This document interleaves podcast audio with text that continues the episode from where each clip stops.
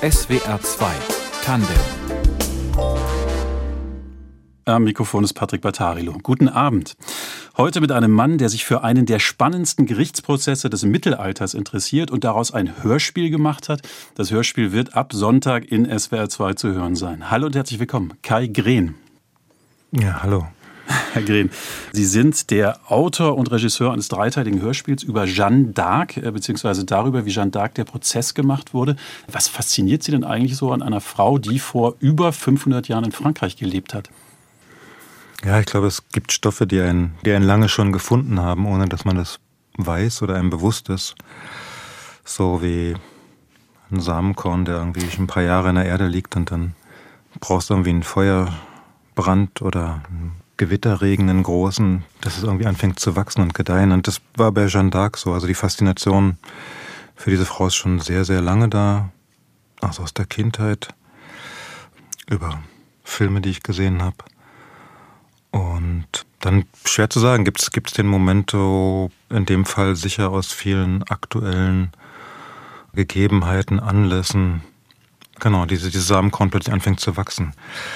Und bei mir war es sicher, hat was mit den, mit den Zeiten zu tun, vielleicht mit einer eigenen Befindlichkeit auch, einem, dass man in scheinbar haltlosen Zeiten, in denen man sich bewegt, so ein Gefühl von von Haltlosigkeit, von Ohnmacht da ist und äh, man so als einzelne Person sich ein bisschen verloren vorkommt. Und ich glaube, dass da Personen wie Jeanne d'Arc so einen Halt geben können, also dass tatsächlich es möglich ist, dass eine einzelne Person, eine Frau, Geschichte auf derart radikale Weise verändern, beeinflussen kann. Also dass die einzelne Stimme, die einzelnen Taten, das einzelne Tun sehr wohl ein Gewicht haben können. In SWR 2 Tandem sprechen wir heute mit dem Autor und Regisseur Kai Green. Es wird um sein mehrteiliges Hörspiel über Jeanne d'Arc gehen, das an Ostern in SWR 2 gesendet wird. Aber natürlich sprechen wir auch über das, was Kai Green als Autor und Regisseur sonst so umtreibt. Und da gibt es vieles, das kann ich Ihnen, liebe Hörerinnen und Hörer, jetzt schon versprechen. Kai Green schreibt Bücher. Er hat übersetzt unter anderem Walt Whitman und Emily Dickinson. Und Kai Green war für die Kunst sogar schon im Himalaya auf einem der höchsten Berge der Welt. Herr Green, Sie haben für den SWR als Autor und Regisseur ein dreiteiliges Hörspiel gemacht über Jeanne d'Arc. Das wird am Sonntag ausgestrahlt. Das Hörspiel heißt Die Causa Jeanne d'Arc, Berichterstattung nach Akten und Protokollen aus den Jahren 1431 und 1456. Es geht um die Gerichtsprozesse, die Jeanne d'Arc gemacht wurden, nachdem sie als 17-Jährige dem französischen Thronfolger im Kampf gegen die Besatzung der Engländer geholfen hatte. Herr Gerät, es gibt ja in solchen Situationen immer zwei, zwei Möglichkeiten. Also entweder kriegen Sie einen Auftrag von einer Sendeanstalt, einem Sender, zum Beispiel in diesem Fall dem SWR, oder es ist Ihre eigene äh, Idee, also Ihr eigenes Samenkorn, das dann ersprießt. Äh, wie war es denn in diesem Fall? Eigentlich wie bei fast allen meinen Hörspielprojekten, dass ich das Privileg oder manchmal auch die Last habe, mehr oder minder eigentlich immer selber Stoffe vorzuschlagen. Also es passiert selten, dass Stoffe an mich herangetragen werden von Sendern und vorgeschlagen werden.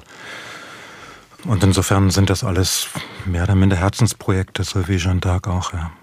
Es ist natürlich eine Figur, die von ganz weit her zu uns kommt, also aus dem Mittelalter. Gelebt hat sie von 1412 bis 1431, wobei das Geburtsdatum, glaube ich, noch nicht mal ganz gesichert ist. Wie wichtig war es Ihnen denn, also zu dieser Herzensfigur, Sie haben es ja beschrieben, dass die Ihnen auch von Kindheit an irgendwie wichtig war und Bedeutung hatte. Wie wichtig war es Ihnen, da so viel wie möglich rauszufinden über die echte Jeanne d'Arc, bevor Sie sich ans Schreiben gemacht haben? Man weiß über Jeanne d'Arc, glaube ich, anhand, aufgrund dieser beiden Prozesse, vor allem des Rehabilitierungsprozesses, so viel gesichert wie über relativ wenige Personen aus dem Mittelalter, aus dem einfachen Grund, dass im Rehabilitierungsprozess angefangen aus ihrem Dorf, in dem sie aufgewachsen ist, Kindern, mit denen sie zusammen gespielt hat, bis zu dem Priester, der ihr am Scheiterhaufen das Kreuz äh, noch hochgehalten hat.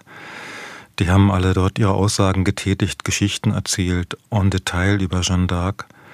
Und, und dadurch äh, ist sehr viel gesichert, in dem Fall durch die Erinnerung sicher manchmal eingefärbt. Beim Verurteilungsprozess ist es schwieriger, weil ähm, dieser Verurteilungsprozess ist von Schreibern in Französisch mitnotiert worden und äh, wurde dann von den Bischöfen und Geistlichen, die den Prozess geleitet haben, ins Lateinische übersetzt. Die französischen Originalunterlagen sind fast alle vom Verurteilungsprozess äh, abhanden gekommen. Ganz kurz, Herr Gehn, also es geht hm. bei Ihnen vor allem um die beiden Prozesse, das nur als Hintergrundinformation. Und es gab zwei Arten von Prozessen. Hm. Es gab nämlich einmal den ursprünglichen Prozess, bei dem Jeanne d'Arc verurteilt wurde zum Tode wegen Ketzerei. Ist das richtig? Genau. Gegen Ketzerei. Und dann quasi Jahrzehnte später Rehabilitierungsprozesse, wo Jeanne d'Arc dann im Nachhinein rehabilitiert und freigesprochen wurde. Genau, diese beiden Prozesse. Und das war sicher einer der Gründe, auch mich diesem Projekt zu nähern, denn es gibt eine Hörspielfassung von Anna Segers schon, die basiert auch auf den Gerichtsunterlagen vom Verurteilungsprozess, also dieser erste Prozess 1431, in dem äh, Jeanne d'Arc in Rouen von französischen Geistlichen, aber unter Schirmherrschaft der Engländer, die diesen Teil Frankreichs besetzt gehalten hatten, der Prozess gemacht wurde wegen Ketzerei. Und äh, es gibt 25 Jahre später, initiiert durch König Charles von der Kirche, also nur die Kirche, die das sozusagen aufheben konnte, dieses Urteil, äh, einen Rehabilitierungsprozess. Das ist ungewöhnlich, weil mh, hm, 25 Jahre später normalerweise weiß man, die Kirche braucht mindestens 250 Jahre, wenn überhaupt, um Urteile aufzuheben. Da waren Sie sehr schnell, ja.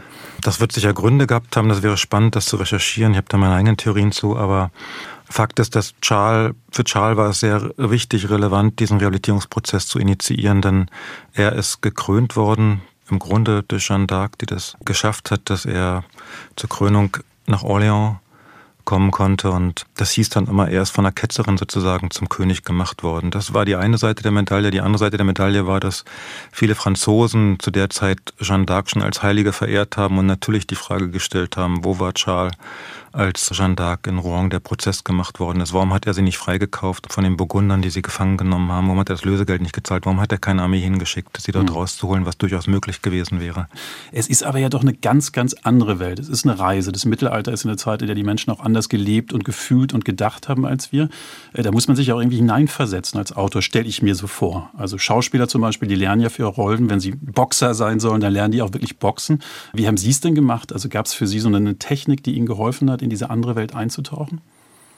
Ich finde, ich, die Hörerinnen und Hörer werden sicher auch dann, dann hören, dass diese Gerichtsakten, diese Prozesse unglaublich modern klingen in unseren Ohren. Also es klingt überhaupt nicht nach Mittelalter. Das hat vielleicht auch zum einen mit der Transformation zu tun, über die ich gesprochen habe, diese Übersetzung vom Französischen ins Lateinische. Dann ist es Ende des 19. Jahrhunderts vom Lateinischen wieder ins Französische, also ins moderne Französisch übersetzt worden. Übersetzung ins Englische. Da passieren natürlich auch Veränderungen in der Sprache. Ich glaube, der Kern leuchtet trotzdem weiter. Aber dieser Prozess klingt überhaupt nicht nach Mittelalter. Das ist äh, in der Sprache ein Prozess, der heute genauso stattfinden könnte. Insofern diese Schwierigkeit, jetzt abzutauchen in, in eine komplett fremde Welt beim, beim Bearbeiten des Textes und Transformieren des Textes und zum Teil auch umschreiben oder neu übersetzen, ähm, war gar nicht so gegeben, wie sich das vielleicht offensichtlich, wie man vermeint, darstellt. Ja. Äh, sprechen wir so ein bisschen über Ihre Arbeit als Regisseur beim Hörspiel. Also Jeanne d'Arc ist ja eine Figur aus dem Mittelalter. Wie macht man das denn, das Mittelalter zum Klingen zu bringen? Also ich denke jetzt erstmal an Ritterkämpfe und gotische Choräle, aber das sind natürlich Klischees. Ähm, wie haben Sie es gemacht? Was war da Ihr Ansatz?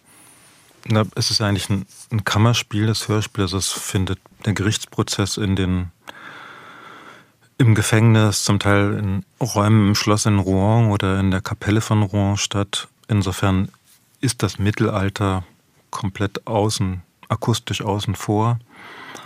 Die Schwierigkeit besteht trotzdem, ich glaube, nicht nur ob Mittelalter oder wenn man einen Gerichtsprozess heute inszenieren würde, der mit Publikum stattfindet. Zumindest die ersten sechs Verhandlungen waren mit Publikum im Saal. Danach waren auch in der Regel so 40 bis 50 ähm, Beisitzer anwesend.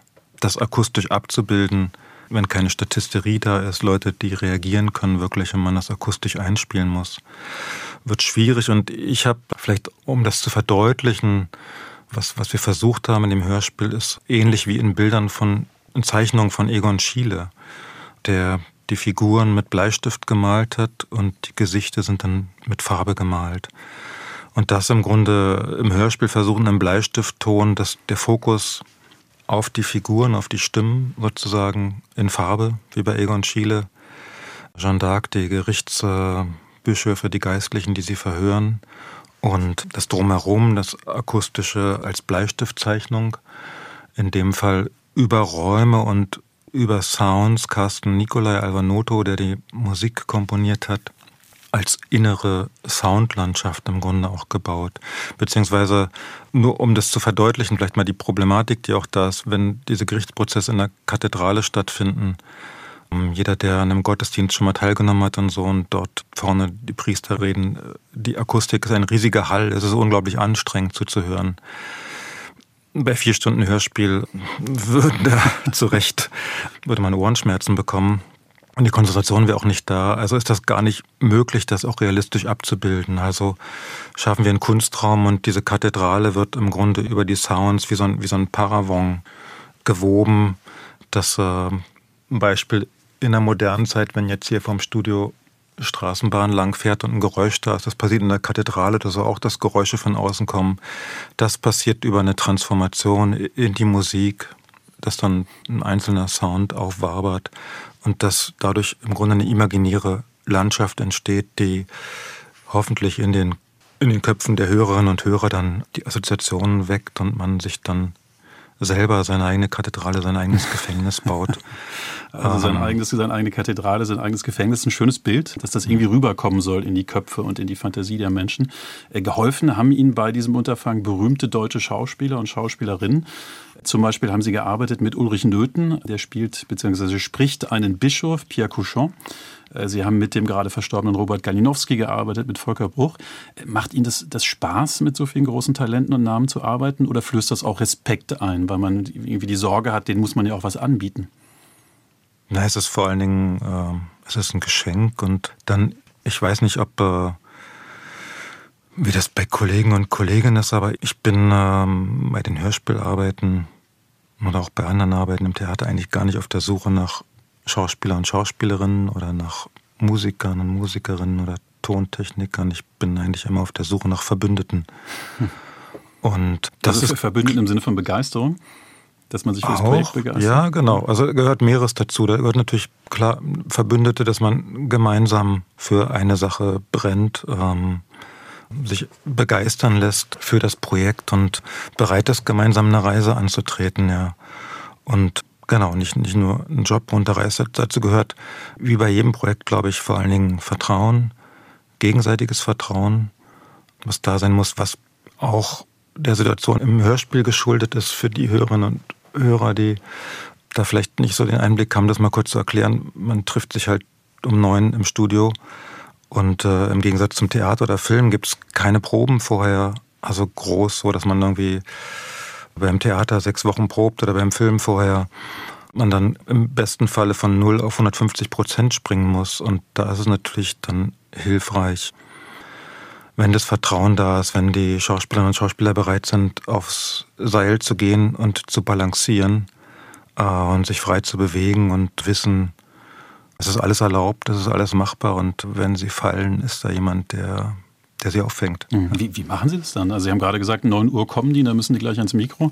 Also wie schaffen Sie es, dieses Vertrauen herzustellen, dass Sie das Gefühl haben, ich darf aufs Seil und darf runterfallen, da ist einer, der mich auffängt? Gute Frage. Das hat, wie gesagt, mit Verbündeten zu tun. Das ist natürlich, da ich den Beruf schon eine ganze Weile mache, Sie kennen dass sich, zu großen ja. Teilen auch ja. Leute sind, mit denen ich schon gearbeitet habe und mit denen dann noch immer wieder arbeite. Und auch das, was bei Jeanne d'Arc mich sehr gefreut hat, dass, wie Sie ja sagen, es durch die Bank eine fantastische Besetzung ist und dass viele von den Schauspielern und Schauspielern bereit waren, auch für namhafte Schauspieler für eine kleine Rolle ins Studio zu kommen.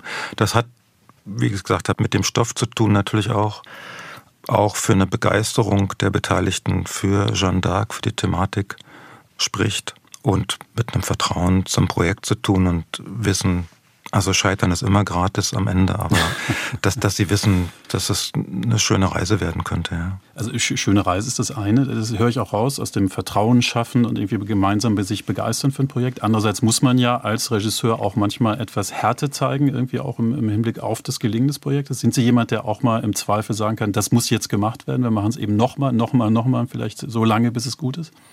Ja, das sowieso. Das gehört zum Vertrauen dazu. Ich meine, das erwarten die Schauspielerinnen und Schauspieler auch so. Also es ist äh, meine Aufgabe ist ja auch den Stoff zum Leuchten zu bringen, aber auch, dass die Schauspieler und Schauspielerinnen glänzen und am Ende einen guten Job abliefern und auch gefordert werden wollen und das wünschen. Und das hat aber nicht mit, äh, wie man sich vorstellt, mit, mit Peitsche zu tun, sondern eher im Sinne von, äh, das hat auch was mit Verbündete meint. Von Brian Geisen gibt es diesen Satz, ein Mind und noch ein Mind, da gibt ein drittes unberechenbares Mind. Das ist die Arbeit, dass man gemeinsam also ein sozusagen. Mind, ein Geist, ja. Genau, ein Geist, dass, dass man versucht, gemeinsam dort das Dritte zu finden. Also es ist eine gemeinsame Suche, auf die man sich begibt. Ja, und, äh, ich, und ich bin gar nicht interessiert im Sinne von, äh, klar habe ich eine Vorstellung, wie es klingen soll, klingen könnte. Dafür arbeite ich lang genug vorher an den Stoffen, bevor ich ins Studio gehe. Aber wenn ich das Studio betrete, landen diese Vorstellungen von meiner Seite eigentlich im Papierkorb. Und äh, dann geht es darum, mit den Schauspielern und Schauspielern gemeinsam das zu finden, auch was, was kommt von der anderen Seite und dann zu gucken, dass da, wie gesagt, was Drittes entsteht. Und wenn man dann fünf, sechs, sieben Varianten ausprobiert hat und dann immer noch nicht einen Weg gefunden hat, dann kann ich auch wieder in den Papierkorb reingreifen und das wieder rausziehen, was ich mir mhm. vorher ausgedacht habe. Ja, Sie beschreiben das ja schön, dieses harmonische, das Vertrauen schaffen und weitermachen. Gibt es denn auch Momente, wo es mal nicht klappt, äh, wo man sich annervt, weil es einfach nicht weiterkommen will? Gab es sowas? Hatte ich in 30 Jahren bisher noch nie. das ist so eine gute Aussage. Sehr schön. Da sind Sie eine strahlende Ausnahme von, vom Berufsalltag vieler Menschen, aber das spricht ja für Sie und für die Art von Atmosphäre, die Sie da herstellen können. Toll. Jetzt ist dieses Stück ja auch ein Stück, in dem sehr viele Männer präsent sind. Ähm, das gehört zur historischen Situation. Also Jeanne d'Arc musste sich mit einer Männergesellschaft auseinandersetzen, hat sich ja auch als Mann verkleidet zum Teil. Wie haben Sie das denn in Bezug auf das Stück als Regisseur gedacht und inszeniert? Hat das eine Rolle gespielt, dieses eine Frau gegen so viele Männer? Hm.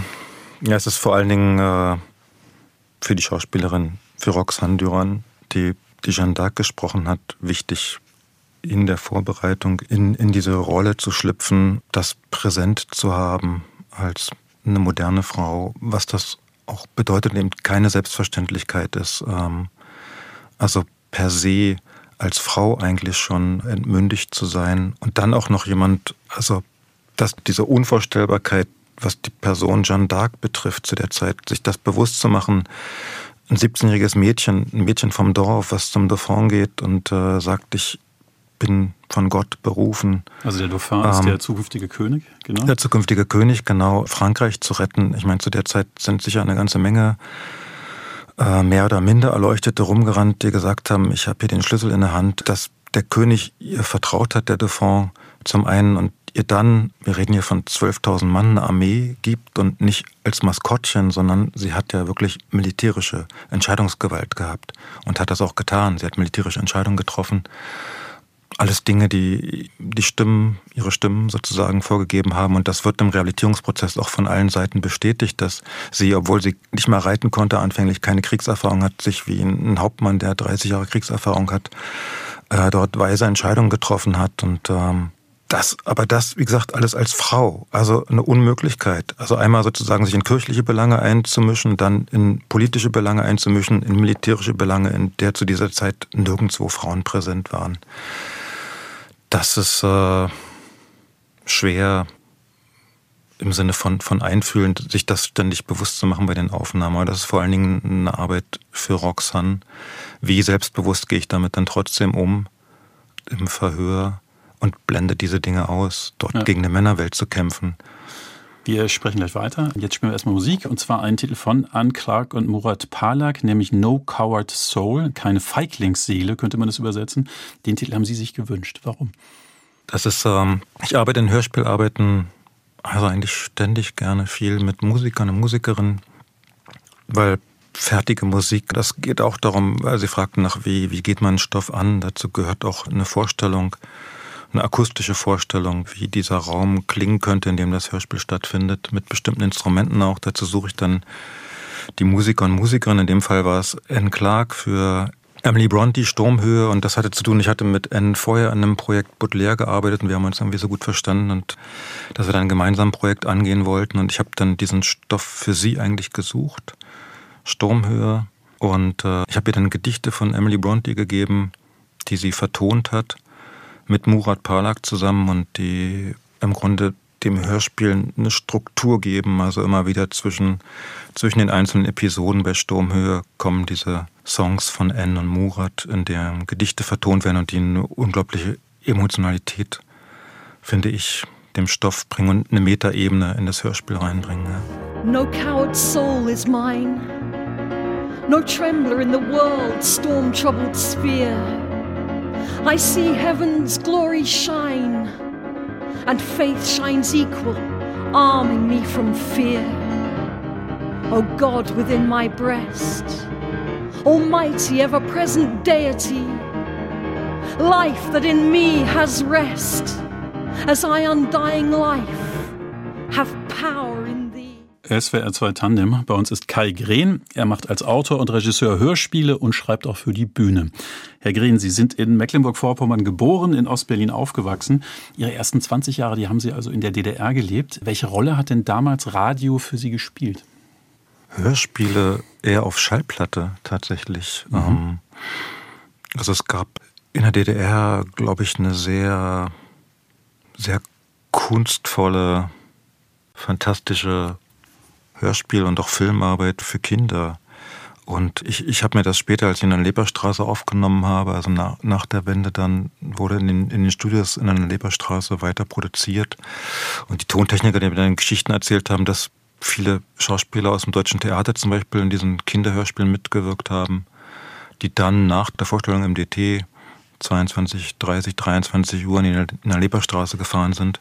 Und dann Kinderhörspiele aufgenommen Und dann danach Kinderhörspiele aufgenommen ja. haben, ja. Und das zum Teil bis 2 Uhr, 3 Uhr morgens. gab auch eine Bar in einer Leberstraße, dann, also in diesem Funkhaus. Und ich finde diese. Hat man aber nicht rausgehört, die, die, das diese, Spätnächtliche. Nein, das, das Spätnächtliche, nein, die Begeisterung, die Leidenschaft, die da ist. Also auch dieses da ist wieder der Unterschied, wenn ich 9 Uhr morgens ins Studio komme oder wenn ich gerade von der Bühne komme und äh, eigentlich so ein äh, auf Betriebstemperatur schon bin. Und wenn die Lust da ist und die Leidenschaft zu spielen, die Lust am Spielen auch, sich dort in andere Figuren zu begeben, ich, das finde ich, zeichnet diese Hörspiele sehr, sehr aus, diese Kinderhörspiele aus der DDR, dass, dass diese Stoffe ernst genommen werden und dass die Schauspielerinnen und Schauspieler mit, ja. mit, mit, einer Leidenschaft spielen. Und das, die ja, großartige Schauspielerinnen und Schauspieler. Wir sprechen über Ihren Werdegang. Ähm, in Ihrem Lebenslauf auf Ihrer Website, da habe ich gefunden als erste berufliche Station Postzusteller. Wem haben Sie denn Post zugestellt und mit wie viel Begeisterung? Hatte damit zu tun, ich habe ich hab nach der Wende für eine Zeitung gearbeitet, eine Wochenzeitung, der Anzeiger, diese von Untergrund DDR-Schriftstellern gegründet wurde und diese Zeitung ist nach drei Monaten eingegangen, aus dem simplen Grund, der Anzeiger hieß sie, weil die in die Zeitungskioske nicht ausgeliefert worden ist, also immer eine Woche später und das ist natürlich für eine Wochenzeitung ein Fiasko. Und ähm, Studienplatz hatte ich zu der Zeit nicht. Also ich wollte eigentlich studieren, aber ich hatte noch keinen Studienplatz. Die Bewerbungszeiten waren rum und ich hatte während der Schulzeit als Postzusteller schon gearbeitet. Und äh, ja, irgendwie muss die Miete bezahlt werden. Dann dachte ich, okay, fange ich wieder als Postzusteller an. Und eigentlich habe ich neulich gedacht, ich, ich bin eigentlich in gewisser Weise immer noch Postzusteller. Im Sinne über Geschichten erzählen. Ja? Geschichten erzählen, genau. Also Geschichten weiter weiterzutragen, weiterzureichen. Im Hörspiel, im Theater, in der Prosa, beim Übersetzen und ja. stelle eigentlich Briefe zu, ja. Das ist eine schöne Metapher. Also sind nicht mehr ganz so viel draußen unterwegs, ne, bei Schnee und Wetter. Man ist wahrscheinlich mhm. eher zu Hause, aber man will noch eine Botschaft äh, oder eine, eine Geschichte überbringen. Sie haben das ja auch gelernt. Also Anfang der 90er Jahre in Berlin haben Sie an der Ernst-Busch-Hochschule Regie studiert. Hatten Sie denn damals schon das Ziel, auch Hörspiel zu machen? War das ein Fokus? Das ist tatsächlich erst während des Regiestudiums entstanden durch einen Gastdozenten, Professor Simhandel, zu großem Dank verpflichtet, der ähm, so einen Überblick über Theatergeschichte gegeben hat, angefangen in der Antike bis zur Heutezeit und unter anderem Antonin Artaud vorgestellt hatte. Und, äh, also einen berühmten Theaterregisseur des, des berühmten 20. Jahrhunderts. Ja. Autor, genau, von dem so diese Theorie des Theaters der Grausamkeit stammt und äh, das Tolle an dieser Theorie ist, dass sie in der Praxis nicht realisierbar ist, aber begeistert, Inspiration freisetzt, Ideen, Kraft freisetzt. Atto selber hat mit einem Hörspielprojekt versucht, sein Konzept vom Theater der Grausamkeit umzusetzen. Schluss mit dem Gottesgericht, was er kurz vor seinem Tod als Hörspiel realisiert hat.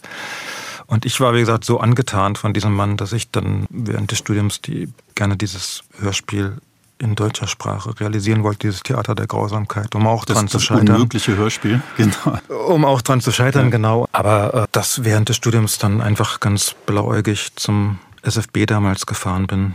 Und dann sind Sie nicht gescheitert, habe, sondern haben quasi Ihre eigene Karriere damit begonnen. Ja, war, war noch keine Karriere, es war nur dieses Projekt. Ich habe das danach dann, das war 93, dann auch eine ganze Zeit lang kein Hörspiel gemacht, sondern ich weiter dem Theater zugewendet, aber das, da sind wir wieder bei dem Samenkorn, da war dann eigentlich das Samenkorn schon gesetzt, ja. Also Sie haben Hörspiele gemacht, Sie haben auch für die Bühne inszeniert. Sie haben auch ganz andere spannende Sachen gemacht, die mit Kunst zu tun haben. Sie haben die Kunst in die Welt getragen, ist schon so ein bisschen her, aber ich finde es sehr spannend. Sie haben an einer Kunstexpedition zum Nanga Parbat in Pakistan teilgenommen. Da waren also Künstler und Bergsteiger aus Sachsen, haben sich da auf den Weg gemacht äh, nach Pakistan. Der Nanga Parbat ist, der ist nicht irgendein Berg, das ist ein 8000er im Himalaya. Bis zu welcher Höhe sind Sie denn raufgekommen? Ja, wir sind alle, wie haben die Bergsteiger gesagt, Fußgänger, Spaz Spaziergänger, Flaneure. Wie hoch sind sie denn ähm, flaniert? Die haben uns natürlich auf 6000 Meter. Auf 6000 Meter? Okay, da muss man mhm. aber dann doch mehr als flanieren. Das ist schon körperlich anstrengend. Ne? Es ist anstrengend, ja. Es ist ich musste ausholen, das ist ein schwieriges Thema. Es ist so also bei allen Beteiligten, also wir waren Komponisten, Maler, eine Schauspielerin und ein Fotograf und ich als Autor die alle eine Begeisterung für die Berge hatten. Und dann gibt es dieses, also wenn man das zu einer Passion macht, aber im, im, Sinne von schon im Winter mit dem Tee im Bett sitzen und Bergsteigerliteratur lesen über Extrembergsteiger.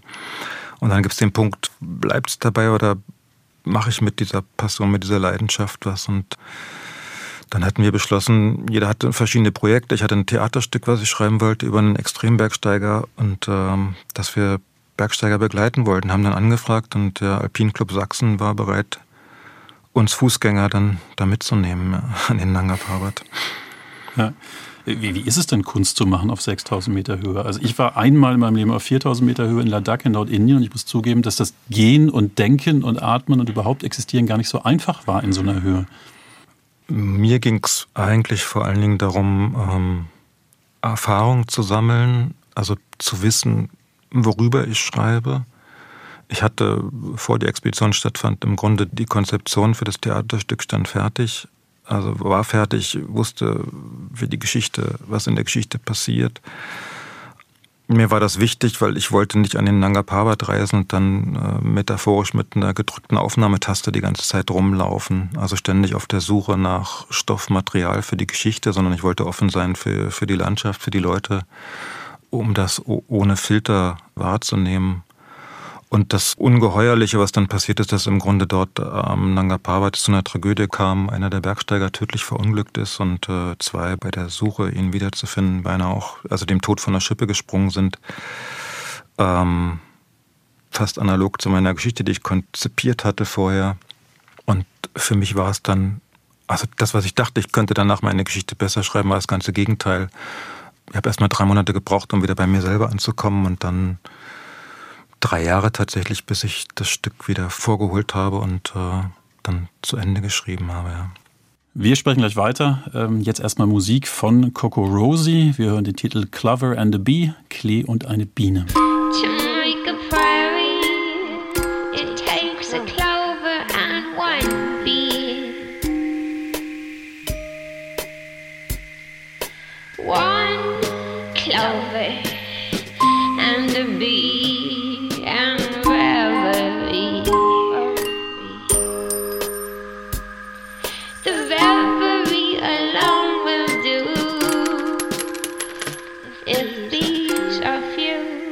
SWR 2 Tandem heute mit Kai Green. Die Musik, die wir gerade gehört haben, stammt von Coco Rosie. Wir hatten den Titel gehört Clover and a Bee, Klee und eine Biene. Das ist ein Titel, den Sie sich gewünscht haben, Herr Green. Äh, warum denn eigentlich? Das ist auch eine Komposition aus einer Hörspielarbeit oder für eine Hörspielarbeit von mir. Mögen Sie Emily Dickinson, ein Hörspiel über Emily Dickinson. Und da habe ich äh, Coco Rosie angefragt, großer Fan von ihrer Musik. Und, äh, also ein amerikanisches Duo, zwei Schwestern sind zwei, das, ne? Zwei Schwestern, genau, zwei Halbschwestern. Und habe sie gefragt, ob sie Gedichte von Emily Dickinson für das Hörspielprojekt vertonen würden, was sie glücklicherweise auch gemacht haben. Und das zum einen und zum anderen, das Gedicht von Emily Dickinson ist natürlich auch, wie soll man sagen, äh, ein Leitfaden auch für, für meine Arbeit sicher. Also nochmal kurz vielleicht für die, um zu übersetzen, so meine Prärie zu erschaffen, braucht es Klee und eine Biene, ein Klee und eine Biene und Träumerei. Die Träumerei schafft es auch allein, sollten rar die Bienen sein. Und ich finde, das ist ein fantastisches Gedicht und hat für mich viel mit meiner Arbeit zu tun auch. Mhm. Was also, hat es denn mit Ihrer Arbeit zu tun? Also ist das eine Metapher, wo Sie sich Träum, ja, Träum, ja, Träumerei, Träumerei zu erschaffen sozusagen. Also über Träumerei die Prärie zu erschaffen, wenn der Klee und die Bienen rasen. Ja. Und die Prärie wäre dann das Werk quasi, das Hörspiel oder in dem die Landschaft, über die dann die Hörerinnen und Hörer irgendwie wandern können, wenn sie, wenn sie zuhören und das Radio anmachen. Das zum einen und natürlich jeweils die, die Thematik, also in die man sich bewegt. Also wenn wir wieder zum Berg gehen, äh, der Berg, über den kein Vogel fliegt, der Nanga Parbat, das Theaterstück, was entstanden ist. Äh, und auch im Theater Basel damals uraufgeführt und in Karlsruhe so als Doppelaufführung. Und für den SWR habe ich mit dem Theater Basel in Kooperation eine Hörspielfassung davon auch gemacht. Dass die Hörerinnen und Hörer im besten Falle sich dann schon auch in, in die Berglandschaft begeben können, ohne dort am 8000er tatsächlich selber mit anwesend zu sein. Kann ja nicht jeder mit drauf, so viel Platz ist da gar nicht. Und es ist gefährlich und tragisch, das haben wir auch eben gehört. Sie haben jetzt nochmal gesprochen über das, was damals rauskam bei dieser Kunstexpedition in den Himalaya. Bleiben wir noch ein bisschen bei Emily Dickinson. Also Sie haben selbst Gedichte von Emily Dickinson übersetzt, äh, der US-amerikanischen Dichterin aus dem 19. Jahrhundert, und dann ein Hörspiel draus gemacht. Was hat Sie denn fasziniert an Emily Dickinson? Ne? Also ist das, ist das überhaupt etwas, was bei Ihnen wichtig ist, dass Sie sich begeistern, dass da irgendwas schwingt und, und berührt wird in Ihnen, wenn Sie Gedichte lesen oder Werke lesen von jemandem, den Sie übersetzen möchten? Unbedingt, das ist vielleicht äh, die Grundvoraussetzung für mich, sich mit Stoffen zu beschäftigen. Und von Emily Dickinson gibt es diese schöne Aussage, die also nur kolportiert worden ist über einen Bekannten, dass sie gesagt hat, äh, dass Poesie also wenn ihr so kalt ist, dass kein Feuer sie mehr wärmen kann, dann ist es Poesie. Und wenn sie das Gefühl hat, dass ihr die Schädeldecke geöffnet wird, dann weiß sie, dass es Poesie gibt. Es eine andere Möglichkeit zu erkennen, ob es Poesie ist. Und das ist, finde ich, eigentlich eine großartige Beschreibung, wenn ich Gedichte von Emily Dickinson lese, weil dann geht es mir so. Ja, also man merkt, dass die Ihnen nahe ist. Sie haben auch die Gedichte, die sind bei Ihnen, die können Sie auch sofort zitieren. Sie, Sie sind ja auch Autor, also Sie schreiben und übersetzen. Ähm, Sie machen beides. Ist das für Sie eigentlich was völlig anderes? Also sind das zwei ganz getrennte, unterschiedliche Arbeitsvorgänge? Na, für mich gehört das zusammen. Also gerade im Falle von Poesie, also äh, bei Lyrik jetzt wie bei Emily Dickinson, Gedichte leben vom Vortrag, vom mündlichen Vortrag. Und das vielleicht das, was meine Arbeiten für, für Theater, Hörspiel und auch Prosa, Texte äh, vereint. Es ist die Faszination oder der Glaube an das gesprochene Wort, an die Stimme. Das ist ein Unterschied, das äh, mündliche Überlieferung. Und äh, es ist wie für mich bei Poesie vergleichbar wie, wie, wie, mit Noten. Also ich kann Noten lesen, kann mir die vielleicht im inneren Ohr auch zum Klingen bringen, aber das ist ein Unterschied, ob ich dann in ein Konzert gehe und mir das Stück dann gespielt von einem Orchester anhöre oder von einem Solisten oder von einem Pianisten. Und das finde ich ist bei Poesie nicht anders. Poesie im Buch, die muss erst mit Atem gefüllt und zum Leben erweckt werden. Und das ist das Tolle an, an Hörspielarbeiten, wenn man dann mit so fantastischen Schauspielerinnen und Schauspielern arbeiten kann und auch Musikern wie Coco Rosi dann gemeinsam diese Texte zum Leben zu erwecken. Ja. ja ich habe ein Zitat bei Ihnen gefunden aus einem Ihrer eigenen Bücher, äh, nämlich aus dem Buch Funken. Ich zitiere es mal, es geht um Glück und Dankbarkeit. Zitat, ist nicht ein jeder von uns schweigend oder schwafelnd auf die ihm eigene Art, die ihm eigene Weise, ist nicht am Ende ein jeder von uns seines Glückes Hans.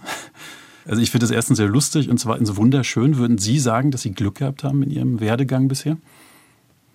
Unbedingt, wie Gary Farmer, kanadischer Schauspieler. Gleich das nächste Zitat. Naja, ein kanadischer Schauspieler, mit dem ich gearbeitet habe, genau. Und äh, Thoreau Civil Disobedience aufgenommen habe. Man kennt ihn aus Deadman von Jim Jarmusch, da spielt er den Indianer unter anderem. Und Gary sagte nach den Aufnahmen in dem Gespräch, es kommt auf die Geschenke an, die einem Leben zuteil werden. Und das hat mich sehr, sehr berührt so, und auch, auch begleitet nachträglich.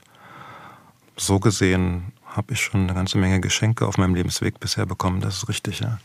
Also ein Geschenk, das Sie jetzt uns machen und den Hörerinnen und Hörern von SWR 2, das ist das Hörspiel über Jeanne d'Arc, das jetzt ab Sonntag läuft. Äh, ist das auch nochmal ein Geschenk für Sie? Also werden Sie sich auch nochmal anhören, wenn es dann im Radio läuft? Ist das noch was Besonderes für Sie? im Radio jetzt nicht später bestimmt nochmal hören. Dafür ist es zu, zu frisch. Also ich bin ja erst vor zwei Wochen sind wir erst mit der Mischung fertig geworden. Und ich weiß, da fehlt mir einfach der Abstand.